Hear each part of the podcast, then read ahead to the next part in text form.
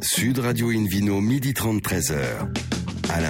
Bonjour à toutes et à tous, ravi de vous retrouver pour ce rendez-vous dominical d'Invino Sud Radio. Nous sommes délocalisés chez le caviste Nicolas à Paris au 31 Place de la Madeleine. Je rappelle que vous écoutez Invino Sud Radio par exemple à Carcassonne, tiens, sur 104.7 et qu'on peut se retrouver sur la page Facebook de Invino ou notre compte Instagram Invino Sud Radio. Aujourd'hui un menu qui prêche comme d'habitude la consommation modérée et responsable avec notamment tout à l'heure on accueillera Pierre Fabre pour le meilleur du Limoux, également du, du Languedoc avec ce fameux château, le château de Gore. À mes côtés, comme hier, euh, Hélène Pio. Bonjour Hélène. Bonjour. Tout va bien depuis hier, vous avez bien dormi, vous avez passé une bonne matinée, vous êtes en forme? Écoutez, tout va très bien, merci. Vous êtes prête pour le 14 juillet? Pour le... Est-ce que vous défilez cette année?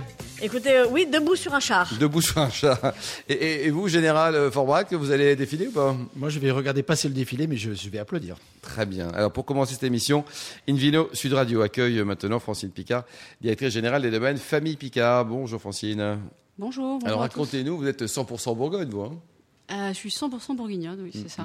Parents, euh, parents Ouais. bourguignons, grands-parents bourguignons. Ouais. et, et le frère est bourguignon aussi Ses parents sont bourguignons, donc il est bourguignon. Bon allez, on le- parce qu'il il est- il a Ah 51 oui, ans aujourd'hui. euh, joyeux anniversaire, mon frère. Euh, Comment il s'appelle mon frère Gabriel, Gabriel, Comme on vous embrasse Gabriel. Quel âge il a 51 ans 51. Oh là là, il est jeune. Hélène Pio, Euh, et puis il est né en 70, ce qui est une magnifique année. Euh, ça vous rappelle quelque chose peut-être Au hasard. Euh, non, je parlais de millésime, bien sûr. Bien sûr. Donc, euh, la maison a été créée bah, tiens, en 1951 aussi, c'est le chiffre du jour, 51, Oui, c'est euh, par Louis-Félix Picard, qui avait à l'époque 2 hectares de vignes. Et aujourd'hui, vous êtes, Francine, à la tête de 140 hectares. Comment on fait pour passer en 50 ans de 2 hectares à 140 hectares en Bourgogne, qui n'est pas en plus la région la plus abordable de France? Alors, on a un grand-père et on a surtout un père euh, très entrepreneur qui a eu une petite enfance euh, pas très simple et euh, qui, qui a voulu s'en sortir absolument, qui est sorti de l'école à 14 ans et qui a travaillé dans le monde du vin, mais plutôt en tant que très très petit et qui avait une obsession, c'était de grandir. Donc voilà, il a, il a acquis euh, très gentiment euh, euh, et sereinement au fil des années euh, des, du vignoble en côte chalonnaise, Des puis en côte de petits Beaune. bouts de terrain, tout ça, ça grandit, ça grandit, ça grandit. Ça fait combien? 140 vous dites 140 hectares, 105 en côte chalonnaise et 35 en côte de Beaune. Ouais, c'est énorme, Philippe Aubrac, parce que on parle souvent de nombre d'hectares importants, mais on est plutôt dans d'autres grandes régions, par exemple dans le Bordelais. En Bourgogne, c'est beaucoup plus rare, non? Oui, c'est d'autant plus rare que les appellations sont pas grandes et que pour, pour le coup, en Bourgogne, euh, vous l'expliquez, il y a différents endroits, différentes parcelles, différentes appellations. Dans le Bordelais, on est propriétaire euh, d'un cru et on est sur une appellation et puis on vit avec cette appellation. Donc euh, c'est- ça, ça paraît beaucoup plus grand tout d'un coup, alors qu'en Bourgogne, on dit il y a quelques cuvées, cette cuvée, on en a quelques milliers de bouteilles, vous les achetez, oui, mais il n'y en a pas beaucoup de disponibles. Donc on a l'impression que c'est toujours petit. Et quand on additionne, on s'aperçoit qu'un certain nombre de gens On peut arriver à des, des importantes. Quoi. C'est très très effectivement morcelé. avoir un grand, un grand volume finalement. Hélène, hein? Alors le, le challenge ne vous a pas fait peur puisqu'après une première vie sportive qu'on va rappeler quand même parce qu'on n'accueille pas tous les jours euh, à Invino euh, une championne de France de javelot. Euh, donc euh, à combien de mètres vous l'avez lancé votre À de mémoire, hein, c'était un petit peu en dessous de 40 Non, mais à, mètres. à 40 mètres près. Hein. Euh, bah, à 40 mètres près, à 40 mètres. 40 mètres, quoi. Voilà. Et vous avez arrêté à quel âge, le javelot? Euh, juste après, parce que Ouais. c'était pas non plus une passion, hein, mais c'était sympa. Mais votre mari, il a intérêt d'être vachement sympa avec vous parce qu'une championne de javelot, faut... ou, alors, il, ou alors il court très vite. Hein, c'est... ouais, enfin, elle s'est lancée à 40 mètres, hein, je rappelle. Donc, euh, Oui, et puis j'ai joué au hand aussi. Alors c'est, Ah, bah, j'ai- aussi j'ai, j'ai un bras disproportionné maintenant, mais. mais Et vous continuez à faire un on peu de sport? Oui, oui. je Qu'est-ce que vous faites Un peu tout, du hand, du. Enfin, non, pas du hand, du vélo, du, euh, un Ouais. peu de, de marche, euh, du. il du kitesurf, pilotez des enfin, avions aussi à vos heures perdues. Oui, c'est vrai. Oui, j'ai mon père a eu la, la gentillesse quand j'avais 20 ans de me De vous offrir un m'offrir Concorde. mon, mon permis euh, mon permis de- d'avion que j'ai passé en trois mois. J'ai eu trois enfants entre temps, donc j'ai arrêté pour en me disant que c'était peut-être pas bien quand mes enfants étaient Si, jeunes. si, si, vous Là, énerve, je vous montez là-haut. Là, puis, Là, euh, là, je suis en train de reprendre avec l'objectif de effectivement de piloter, repiloter d'ici la fin d'année. Grosse personnalité, hein. Hélène. J'adore. Donc, je- tout ça, enfin, j'avais commencé en disant le challenge ne vous fait pas peur. Voilà, c'était ça l'introduction euh, de, de tout ça. Euh, puisque, donc, euh, après cette première vie dans le sport, euh, vous avez repris en 2004 la, la gestion des domaines. Et, et très vite, vous avez mis votre patte à vous, après votre père, votre grand-père. Et l'une de vos grandes réussites dans les toutes premières années qui ont suivi, ça a été de, de travailler beaucoup sur la gestion de la vigne euh, pour essayer de verdir un peu euh, la, façon de travailler. Oui, bah, effectivement, j'ai- expliqué que mon père était parti de, rien. Donc en fait, il se construit et, en plus, on revient aux années 80-90 euh, où on n'était pas forcément très vert et, les choses se sont verdies. Et en discutant avec des en apprenant le métier, parce que moi j'ai fait du commerce à la base, donc c'était assez naturel et, et logique de tendre vers cet objectif, de dire de faire des produits de très jolies factures, de très belle qualité, terroir, mais le terroir il s'ancre dans le sol, donc si on peut au maximum respecter l'environnement, c'est le, de- c'est le premier objectif, tout en faisant des presque un devoir, presque un devoir. Quoi. Voilà. Et notamment, vous avez fait des, vous avez fait les choses alors euh, intelligemment, je peux le dire, et puis euh, et puis surtout de, de façon super sage, parce que vous avez euh, fait euh, des essais en, en, en menant certaines parcelles en tradi, d'autres en bio et d'autres en biodynamie pour voir ce que- ce que ça donnait. Alors, bah, qu'est-ce Ça, que c'est ça le, donne le bon sens bourguignon. C'est ça. Alors, alors justement, ça donne quoi? C'est le bon sens paysan. Bah, en fait, c'est c'est c'est qu'il y a une. Alors aussi, pourquoi je l'ai fait Parce qu'il faut motiver les équipes, que les équipes viennent d'un passé qui n'est pas toujours. euh, on parle d'ouvriers viticoles, de tractoristes, qui n'est pas dans le, dans le verdissement, on va dire. Donc aussi, c'est de les, de les intégrer complètement dans le process. hein. Donc il faut aussi que eux comprennent. Et il faut même euh, que eux comprennent mm, principalement en fait l'intérêt de la chose. Donc ça veut dire les intégrer dans le process. Donc ils voient également la différence. Donc euh, donc il y a une vraie réalité d'ancrage dans le sol euh, quand on est en bio, euh, quand on est bien. Il y a, il y a, il y a, il y a une, une dimension supérieure que moi je nomme pas du tout ésotérique. hein. C'est un rapport à la nature qui est euh, qui peut être à la fois très simple. Il n'y a pas besoin de, de, prier la lune, selon moi. euh, tous les jours, mais c'est un, voilà, un vrai rapport à la nature qui est intéressant et en fait on a tout dans la nature pour nous aider à produire. Euh, et puis et puis les, les hommes ils voient un grand intérêt aussi parce qu'en fait ils rentrent dans la vigne et c'est vrai que le fait d'avoir des produits, même s'ils sont bio et même en dynamie, on est sur des produits bio, vaut mieux éviter de rentrer 24 heures euh, avant, après, mais euh, il y a un confort, le sol est léger, aérien, le- on a un, un plaisir à travailler ces vignes-là parce qu'en fait elles sont vivantes. Le, le végétal est vivant et donc on, on- on a du vivant dans le vignoble et c'est ça aussi. Alors, côté appellation, vous avez combien d'appellations différentes? Alors on est majoritairement sur, alors on est sur 140 hectares et en fait on est sur quatre villages principaux. C'est du sud au nord, Montagny, Mercurey, Saint-Aubin et Chassagne. Voilà. Et ensuite on a quelques appellations périphériques en Ruilly, en Givry, en Puligny premier cru et en Corton et en Beaune. Mais c'est quatre villages principaux.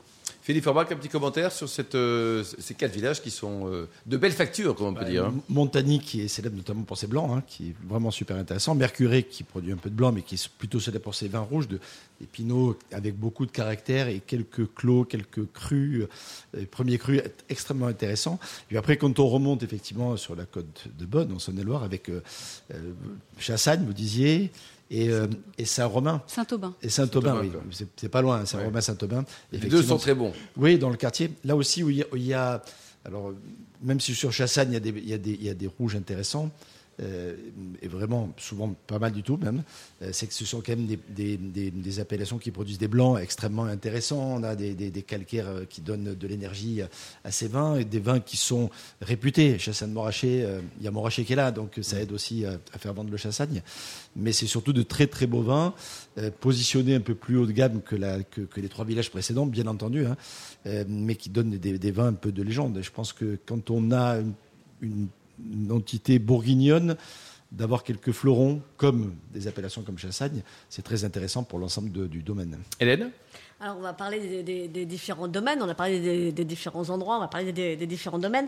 On commence par, euh, on commence par quoi? On commence par Optier du Montchauve. On commence par euh, euh, le, Alors- le premier domaine dont on parle? Alors on a quatre noms de domaine sous le, sous le, le nom chapeau famille Picard. C'est en fait, on m'a reposé la question typiquement aujourd'hui, mais c'est qu'en fait c'est notre ADN. J'ai voulu garder le nom du château d'Avenay, domaine Voiric, domaine Le Vert-Barreau et au pied du Mont Chauve qui est là une création. Mais euh, pourquoi? Parce qu'en fait c'est à nouveau mon père est parti de ça et donc je, je trouve que notre ADN est dans l'histoire aussi de ces noms. C'est pas toujours facile à expliquer, mais en tout cas c'est comme ça. Donc le château d'Avenay fait des montagnes premier cru principalement et des ruillis premier cru. Voilà, c'est notre de- domaine de blanc de la côte chalonnaise. Le domaine Le Vert-Barreau est sur euh, 9 hectares et demi sur Mercurey, la, la partie historique de Mercurey avec des premiers crus comme les Champs-Martin, les Combins, les Clos des Barreaux, dont parlait Monsieur Forbrac juste précédemment. Philippe, Ensuite- Philippe pour les amis. Philippe. bon, Nous sommes entre entre nous. Personne nous écoute, on est juste là. Et puis euh, ensuite, on a le domaine voirique à, à Saint-Martin sous Montaigu, qui est juste un village à côté de, de Mercuré, qui là produit des mercurés et des givries principalement, euh, qui sont plus orientés, on va dire, sur un côté un petit peu bistrot, euh, plus euh, plus aérien, plus léger. Et puis ensuite, on a le domaine de la Côte de Beaune euh, que j'ai nommé au pied du Mont Chauve, qui veut dire en fait au pied du Mont Raché, parce que le Ouais. nom du Mont Raché, c'est le Mont Rachas, qui voulait dire le Mont Chauve. Et donc nous, on est vraiment au pied du Mont Raché, donc du Mont Chauve. Et alors tout ça, ça donne quoi au niveau des sous, la Francine? Parce que vous avez l'air très sympa, vous êtes très sympa, et on gentil. se méfie quand même. Combien ça coûte les sous, là, les bouteilles? Ça va de combien à combien? Euh, ça va de, euh, de 15 euros, euh, 15 euros à, à plus de 100 euros de sur, 100 euros, des, quoi. sur des Puini Premier Cru, les Demoiselles, ou, euh, qui sont juste à côté des, des et, voilà. et les mercurés, on peut en parler parce qu'effectivement, là, j'ai goûté il y, a, pas très longtemps un mercuré qui n'était pas de chez vous, pas encore, mais en 2017, Chamiré, et c'était juste merveilleux. Quoi. Enfin, c'était. Oui, ça, ça goûte, ça goûte très bien. Puis les 2017 sont assez tendres, donc ce sont des vins accessibles. Les, les pinots qui, qui, qui, qui, qui sont sur le fruit comme ça, dans la, sur la gourmandise, c'est vraiment très agréable. très bon, quoi. Et en plus, comme Mercuré, on est dans la partie donc sud de, de, de la Bourgogne. hein, euh, on, on a, on bénéficie aussi, je veux dire, d'un ensoleillement qui, qui fait qu'aujourd'hui, on a des, des, des- des jolies maturités. Donc, c'est d'autant plus euh, accessible. Oui, et Francine, donc vous créez des vins de garde ou des vins à boire rapidement? Parce que la pâte du vigneron est importante quand même. Alors, comme on a une grande surface, euh, justement sur le domaine voirique, ce sont des vins qui seront euh, qui se boivent dans les euh, assez facilement et jusqu'à D'accord. 5-7 ans. Et le domaine le Verbaro où on a des crus type Clos- les, les et les Combins avec des terroirs qui sont plus plus prononcés, plus là c'est effectivement plus des vins de des vins de garde. Donc ça veut dire quoi 10 ans, 15 ans c'est oui, euh, 10 ans. J'espère qu'entre 10 et 15 ans, c'est des vins qui se boiront facilement. Maintenant, prédire l'avenir, je pense que c'est Oui, Mon métier n'est pas sommelier et c'est pas simple. Bon, alors pour terminer, température de service, euh, monsieur le sommelier, là, il faut pas se tromper. Hein. Un mercuré, quoi, 4-5 degrés, Philippe, comme d'habitude, quoi, Oui, non bien entendu, avec Oui. un petit coefficient. euh, Et des glaçons. Et des glaçons. Le- non mais Voiric, par Piscine, donne des vins plutôt tendres et tout, c'est- ce sont des vins qu'il faut goûter autour de, allez, autour de 16 degrés, c'est parfait, ça monte vite dans les verres après. Yeah. Après, quand on est sur un, sur un premier cru de Mercuré euh, avec le- le- l'âge raisonnable qui convient, c'est-à-dire 10 ou 15 ans, on peut monter légèrement en de- degrés autour de 18 degrés, je pense que c'est pas mal. Mhm. Et le bon plat pour accompagner un mercuré, là, Ah, euh, pour fêter le 14 juillet Sur- on peut goûter juste une belle, belle pièce de bœuf grillé, franchement, il faut pas se, On se régale, tête. voilà. Juste Et puis en plus, on, on fait ça en une fiesta avec Francine, donc c'est paradis. Une Francine, merci beaucoup. Un site internet peut-être pour prendre son numéro, vous avez des adresses? Une adresse ou plein d'adresses? Une adresse famillepicard.fr. Merci beaucoup, merci Hélène, merci également Philippe. On se retrouve dans un instant au bar à vin du caviste Nicolas Paris pour la suite de cette émission. Sud Radio Invino, midi 30, 13h. Alain Marty. Retour chez le caviste Nicolas. Nous sommes à Paris au 31 Place de la Madeleine pour cette émission délocalisée. D'ailleurs, vous qui nous écoutez chaque week-end, euh, j'espère avec beaucoup de passion. N'hésitez pas à nous contacter sur notre page Facebook Invino, notre compte Instagram Invino Sud Radio pour nous indiquer vos vignerons favoris. Invino maintenant accueille un nouvel invité, Pierre Fabre, copropriétaire du château de Gare. Bonjour Pierre. Bonjour Alain. Ah, vous avez Bonjour commencé par l'industrie avant de trouver la voie de la raison et le vin. Racontez-nous. Eh oui, fils de vigneron du Gard. euh, Mes parents m'ont poussé à partir euh, dans l'industrie, donc je suis ingénieur arts et métiers. Et puis, euh, il fallait que je revienne aux vignes. Bon, et alors, qu'est-ce que ça s'est produit quoi? Un matin à 7h du mat ou à 23h, plutôt dans un état avancé, en disant j'arrête l'industrie, je reviens à un vrai métier ou pas? Non, je pense que je devais y venir un jour. Donc j'ai attendu quoi? le bon moment avec un petit peu d'argent pour pouvoir investir dans mon rêve. ouais. Alors, vous avez un joli accent, donc vous êtes basé où exactement? Alors le château de Gore est à 10 km de Carcassonne, Carcassonne. dans l'appellation Limoux. Oh là là là, Hélène Pio, c'est magnifique. Hein C'est, c'est, c'est- enfin, le, le coin est Ah, magnifique, bah, effectivement. Bah, lui aussi, il est magnifique, hein, Pierre. Non Oui, absolument. Oui. bon, si, bon, évidemment, mais Bah, tous les vignerons, toutes les vigneronnes, évidemment. euh, voilà, c'est, Ouais. Ah bah c'est vrai que Francine est pas mal passion. aussi. hein. Ouais, et puis Tout à quoi. Ça va avec la passion. Quand on est passionné, on est toujours beau. Euh, donc effectivement, euh, Pierre, euh, vous êtes euh, pas la première génération de, de vignerons dans votre famille, très loin de là. Mais là où votre papa vinifiait pour une coopérative locale, vous vous vous êtes dit, allez, je reprends vraiment les vignes et je fais mon vin. Euh, mais vous aviez euh, tout le savoir-faire pour ça ou il a fallu un peu aller demander euh, autour de vous euh, à papa ou aux copains? Alors je pense que j'avais quelque chose à prouver parce que quand on a entendu parler de Margot, de Bourgogne et qu'on est en Languedoc, on a quelque chose à prouver. On a envie de dire, on a des grands terroirs, essayons de faire des grands vins. Voilà. Donc Ouais, il y a mais- plein de gens qui sont arrivés avant moi. Depuis, je les connais tous. Des, grands du Languedoc. Et j'avoue qu'être ami d'Olivier Julien ou d'autres, ça aide. Et donc le savoir-faire se partage chez les vignerons. Philippe Forbach, on parle un peu de ça. C'est vrai que là, il y, il y avait une époque une réputation qui n'était pas terrible pour Languedoc. Maintenant, c'est juste merveilleux. Merveilleux. hein. Et d'ailleurs, les prix le prouvent aussi, hein, malheureusement pour nous, euh, consommateurs. Euh, il y a eu un petit changement. hein. Il y a eu des- un, changement dans la mentalité des gens. Quoi. Bah, C'est-à-dire que le Languedoc était une terre viticole depuis très très longtemps et pendant toute une période, ça a été euh, le besoin de la consommation était de, de, de La des volumes de production. Donc on, on parlait de degrés hecto, il fallait faire des volumes et ça, ça a bien réussi d'ailleurs dans toute une époque Bien à sûr. la région qui a fait fortune avec tout ça. Quand on voit les propriétés, les châteaux, les folies du côté de, de Montpellier ou d'ailleurs, ou les, ou les très belles très belles propriétés ailleurs, on s'aperçoit qu'effectivement, il été très florissant. Puis après, il y a eu une dégradation, j'allais dire, un peu de, la demande concernant ce style de vin, vraiment plutôt d'entrée de gamme. Et donc, un certain nombre de vignerons, Olivier Julien en fait partie, euh, mais euh, Aimé Guibert de la Vessière, ou d'autres plus récemment, comme Laurent Vaillé, qui nous a malheureusement quittés assez rapidement, euh, ou un peu trop tôt en tout cas, euh, ont, ont montré la, voie, effectivement, de, la qualité. Et surtout, l'expression de terroir particulier. C'est plus le Languedoc, voire le Languedoc-Roussillon, c'est encore plus large. Aujourd'hui, on parle effectivement du secteur de Limoux, on parle du secteur Oui. d'Aniane avec les terres du Larzac, le Mont Piro, le Pic Saint-Loup, etc. On a identifié, ou la Clappe ou autre, des, des- des zones particulières avec une identité forte. Et ça, c'est super valorisant. Hélène Alors justement, euh, les, les terroirs de Pierre Fabre sont euh, au château de Gore, donc sur, sur deux endroits bien différents. Vous avez 40 hectares euh, autour de l'Émou et puis 26 hectares sur les terroirs de la Tour de France et Totavel. Donc ça nous donne des vins forcément très différents.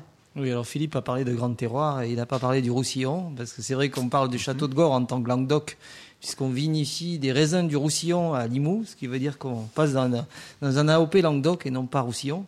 Donc Mais vous allez on- chercher les raisins pour des petites voitures, Voilà, discrètement. Voilà. Ce qui se fait dans d'autres régions normalement se fait pas dans le Languedoc-Roussillon. C'est-à-dire Ouais. que on peut pas faire du côte du Roussillon au château de Gore qui est à côté de Limoux, ce qui se ferait plus naturellement dans d'autres régions. Et donc, euh, on vendange à la main, on, on a un petit camion frigorifique et, et on ramasse les raisins, on ramène les raisins au château. Mais donc, nos vignes euh, qui sont dans une magnifique, un magnifique endroit qui est la vallée de l'Agly, euh, autour de la Tour de France et autres, sont sur du schiste à 300-400 mètres d'altitude. Donc, c'est des terroirs d'exception. Et donc, ça, c'est notre terroir de rouge. Et autour de Limoux, on a deux domaines sur des terroirs de, de blanc. D'accord. Et quel type de cépage vous avez du côté de Limoux? Alors, à Limoux, on a euh, Chardonnay, Chardonnay, Chenin, et je devrais dire d'abord Mosaque, le Qui est le deuxième. cépage historique. Voilà, on avait un premier domaine autour du château, on vient d'acheter un deuxième domaine qui est dans la haute vallée de Limoux, où j'ai acheté parce qu'il y a 13 hectares de Mosaque. Et le. Mosaque qui est quand même le cépage emblématique de Limoux euh, avec la blanquette. Et vous faites, euh, voilà, vous en produisez un peu des bulles ou pas? Alors on fait pas de bulles pour l'instant parce que ça mérite un process différent et je veux vraiment contrôler complètement le process. Et donc, euh, Peut-être plus tard, ouais. Hélène. Euh, donc euh, bah, tout ça nous donne effectivement euh, des, des, des cuvées, on le disait, très très différentes. Alors on commence par quoi? Les rouges, les blancs on, on commence par parler desquels? Alors, je pense qu'à Limoux, on doit parler d'abord des blancs et puis on pourra parler des Allez, rouges. Mais alors- alors on Gore est attaque par- plus connu aujourd'hui pour les blancs que pour les rouges et c'est vrai que c'est l'identité de Limoux. Alors on, on- on attaque par les mous euh, et peut-être par la cuvée Opidum, qui est euh, votre cuvée phare euh, euh, en blanc. Euh, donc euh, une vinification en, en- en barrique et en foudre. Euh, Racontez-nous, ça donne quoi dans le, de- dans le verre? Alors au Pidum, euh, c'est vrai que autour du château de Gore, c'est d'abord du chardonnay, on avait peu de mosaque et euh, également du chenin. Euh, au Pidum, c'est juste une volonté de faire un vin un peu d'exception, c'est 2-3 000 bouteilles par an et on choisit les meilleures barriques euh, ou, ou le meilleur foudre. Voilà, ça c'est au Pidum. Mais euh, l'achat du nouveau domaine, donc il y a deux ans, nous amène à avoir 7 hectares de chenin à 400 mètres d'altitude. Et ça, ça va faire des vins d'exception. Donc sur le millésime 2020, déjà, on sera beaucoup plus typé chenin, voire mélange chenin-mosaque, parce que là, je m'amuse de plus en plus à vinifier des, euh, des, des billes, euh, des bicépages, donc euh, en, en regardant des parcellaires d'altitude. Et donc, on a un foudre Stockinger, qui est le grand tonnelier autrichien, un foudre avec euh, chenin-mosaque, très très intéressant. Philippe Forbach, le chenin, on pense plutôt, en tout cas pour la France, hein, spontanément à la, à, à- à la Loire, hein, dans d'autres pays, d'autres destinations. Mais dites-nous, ça pousse bien aussi Oui, ça pose bien. Il y, a- il y a une belle tradition de déjà installée du chenin dans, dans le sud. C'est d'autant plus intéressant qu'il y a une réserve d'acidité naturelle sur ce cépage qui, qui donne euh, voilà, un très beau résultat et qui équilibre finalement un peu l'ensemble. Et euh, il n'y a pas tellement d'endroits où le chenin vient bien. Et du côté de Limoux, vraiment, il y a, y a- y y très intéressant. Sinon, c'est effectivement le cépage emblématique de Loire. On l'appelle d'ailleurs le Pinot EAU de la Loire également. Et le rosé, est-ce que vous produisez du rosé? Parce que tout le monde produit du rosé maintenant, on boit que ça, quoi. Cette année, j'ai fait en 2020, sur le millésime 2020, j'ai fait une barrique de rosé pour C'est euh, trop, commencer. c'est trop pire. Faudra, il faudra le réserver à l'avance. Là. 300 Désolé. bouteilles pour la consommation personnelle. Voilà, Bon, voilà, D'accord, 4000 euros la bouteille, mais quand même, hein, c'est. euh, Alors, Non, pas de rosé? Non, pas de rosé, c'est. Euh, vous pas de rosé? Donc c'est, il va y avoir 500 bouteilles euh, élevées, foudre, Donc vous n'aimez pas les bulles, vous n'aimez pas le rosé? Voilà. Si, il essaye. Oui, oui, c'est- c'est. Oui. Ce que je fais, j'essaie de le bien le faire. Donc euh, quand je ferai bien. bien des bulles, j'en ferai. En, en blanc comme en rouge, pour, pour l'été, vous avez une cuvée qui est très sympa, c'est la cuvée campagne, euh, qui, qui se boit toute seule. Je ne sais pas si on a le droit de dire ça, mais franchement, Avec modération, mais toute seule. avec modération et une bande de copains, mais n'empêche, ça se boit tout seul. Oui, bah, campagne blanc, c'est de- du chardonnay et avec une jolie fraîcheur. Et, et en même temps, la pâte de Gore, depuis que j'ai démarré ce projet, c'est de vendanger assez tard. Donc on a une vraie maturité, donc beaucoup de fruits.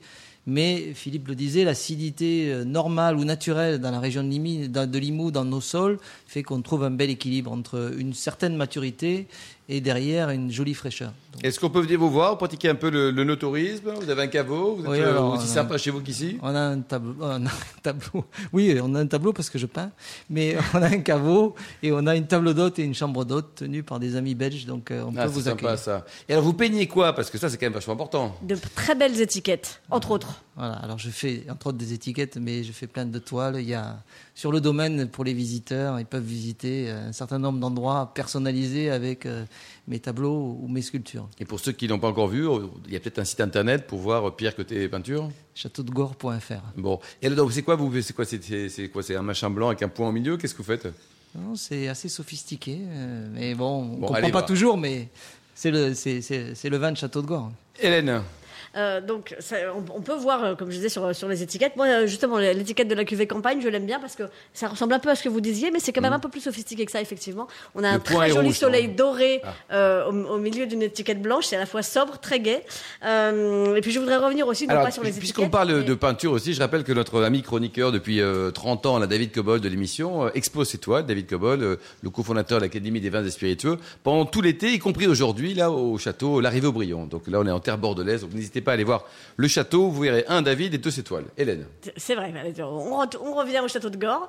Euh, donc, la, la cuvée campagne dont je vous parlais en blanc comme en rouge, d'ailleurs, elle est à 10 euros. C'est important de le souligner parce que Ouais, c'est pas cher. hein. Ça se boit tout seul, c'est bien, mais si ça coûtait 200 euros, ça se boirait moins tout seul. Euh, et puis, euh, Opidum, dont on a parlé tout à l'heure, est à 23. Et puis, on va dire un mot quand même de, de, de vos deux rouges. Euh, donc, bah, la cuvée pour mon père, et puis qui est à 23 aussi. Et puis, euh, et puis le château de Gore, euh, qui est à 14. Là, ça va, on est, on est plus, plus tranquille euh, en, en prix. Et, euh, et, et, bah, vos rouges aussi ont une vraie personnalité d'artiste. Alors j'ai envie de rendre hommage à mon père parce que Alain m'avait invité il y a quelques années, il y a longtemps, un hein. peu plus de 10 ans déjà, au début du projet Tout Château n'a de pas changé, tout n'a pas changé. Voilà, mon père était encore là, il est parti depuis, et quand il est parti, euh, c'est, je pense, grâce à lui qu'on est là, parce que sinon, j'aurais pas eu la passion que j'ai dans le vin. Et, et donc, euh, j'ai appelé la cuvée de rouge haut de gamme pour mon père. Voilà, donc euh, on lui rend hommage. Et, ces vins, ils sont un potentiel de garde et on va les, Alors, on peut euh, les oublier, c'est là aussi. c'est magnifique aujourd'hui d'ouvrir en 2007 ou en 2006, parce 2007, que ce qui est 2006, intéressant, c'est que le Ouais. Château de Gore a, a vraiment démarré ce projet en 2005. Et donc nos vrais premiers bovins ont démarré en 2007. Donc aujourd'hui, euh, je vous invite à venir et on ouvrira du 2007-2008 pour. Auditeur de Invino, il faut y aller. Euh, Philippe Forbach, qu'est-ce qu'on peut imaginer avec un, un 2007, un 2008, les, les- les pépites, les- la collection de pierres, là, comme type de plat? Il faut des plats. hum, allez, il y a plusieurs options possibles, mais ce sont des vins qui ont une magnifique maturité. Donc avec euh, une joue de bœuf, par exemple, juste fondante, rôtie, quelques olives noires, quelques tomates confites, un, un petit peu de thym euh, ou de romarin, je pense que ça peut être un très très bel accord. Euh, mais avec une euh, avec une, un morceau de terrine euh, juste euh, gourmande comme ça, je suis sûr que Terrine de quoi? De lapin, de sanglier Non, de... oui, non, non, de, de terrine de, de foie de volaille, par exemple, Oui. euh, agrémenté d'un petit peu de, de légèrement poivré, comme il se doit, un peu de sarriette, par exemple, ça, ça peut fonctionner pas mal du tout aussi. Merci beaucoup, merci en tout cas à Pierre Fabre. Donc on va rappeler le mail, le site internet plutôt pour vous joindre, c'est Châteaudegore.fr. Merci beaucoup. Merci également à Francine Picard, Philippe Forbach et aux millions d'amateurs de vin, sans oublier Hélène Pio qui nous écoute euh, avec passion chaque week-end.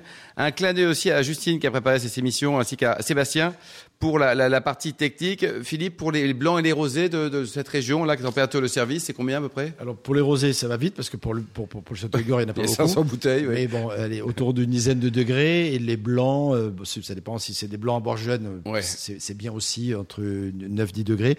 Et si on, on goûte des vieux blancs, c'est intéressant de goûter plutôt à 12 ou 14. Merci beaucoup. Fin de ce numéro d'Invino Sud Radio. Pour en savoir plus, rendez-vous sur sudradio.fr, invinoradio.tv, notre page Facebook, le compte Instagram Invino Sud Radio. On va se retrouver en vrai, un samedi 4 septembre à 12h30 pour une nouvelle émission.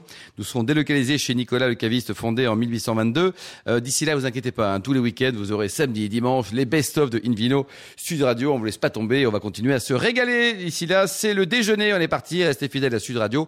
Encouragez tous les vignerons français et surtout respectez la plus grande des modérations. Bonnes vacances. Salut.